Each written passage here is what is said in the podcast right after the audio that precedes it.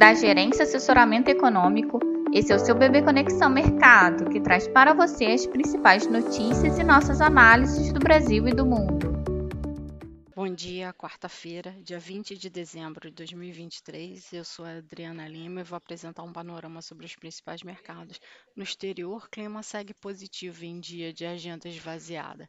Na zona do euro, os investidores irão acompanhar os discursos do economista-chefe do BCE, Felipe Lam, especialmente no que tange às projeções para a região.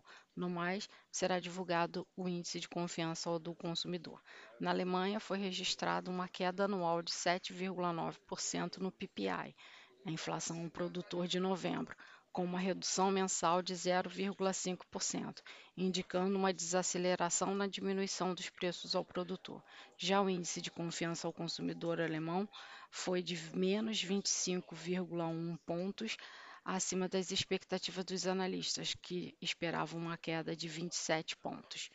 No Reino Unido, o CPI avançou 3,9% em novembro, na comparação anual, vindo abaixo da previsão de 4,4%. O arrefecimento das pressões inflacionárias animou os investidores que ampliam as expectativas de corte de juros pelo BOE.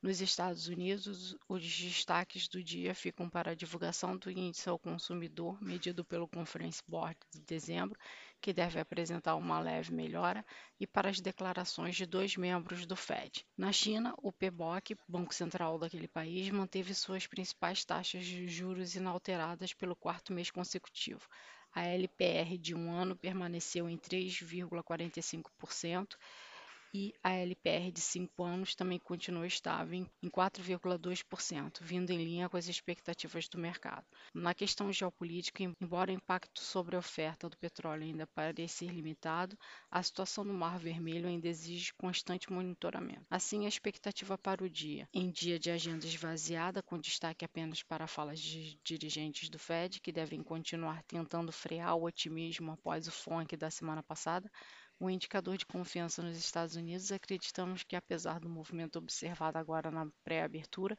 teremos uma reversão tanto para o dólar quanto para as bolsas.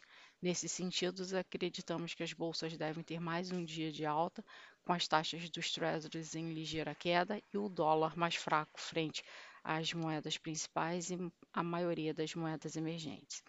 E esse cenário de manutenção do otimismo no ambiente internacional deve contribuir para mais uma sessão também de viés positivo para os ativos domésticos. Além do ambiente internacional, aqui no Brasil, o andamento da pauta fiscal no Congresso tem contribuído para uma melhora do ambiente. Ontem, a agência de classificação de risco S&P elevou o rating do Brasil com perspectiva estável, se igualando às agências de classificação anteriores, a Moody's e a Fitch, que já tinham feito esse movimento.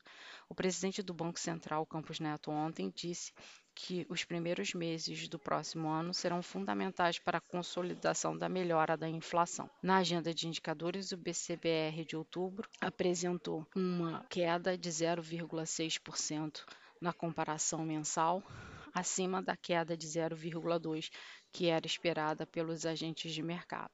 Ainda na agenda do dia, a expectativa para a arrecadação federal de novembro, que será divulgado às 10h30.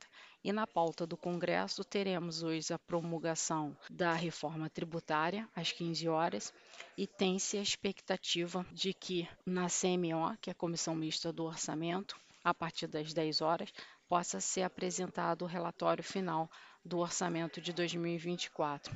Além disso, no Senado também há expectativa de que a MP da subvenção do CMS seja aprovada, né, ou pelo menos votada, a partir das 16 horas. Confirmando a expectativa para os ativos é de que o dólar se enfraqueça frente ao real, em linha com as moedas globais, os juros retirem prêmios, principalmente na parte média e longa da curva, seguindo a queda do dólar e as taxas dos treasuries e o Ibovespa possa marcar mais uma sessão de otimismo, batendo recordes históricos, se valorizando, assim como é a expectativa para as bolsas americanas. Desejamos a todos um bom dia e bons negócios.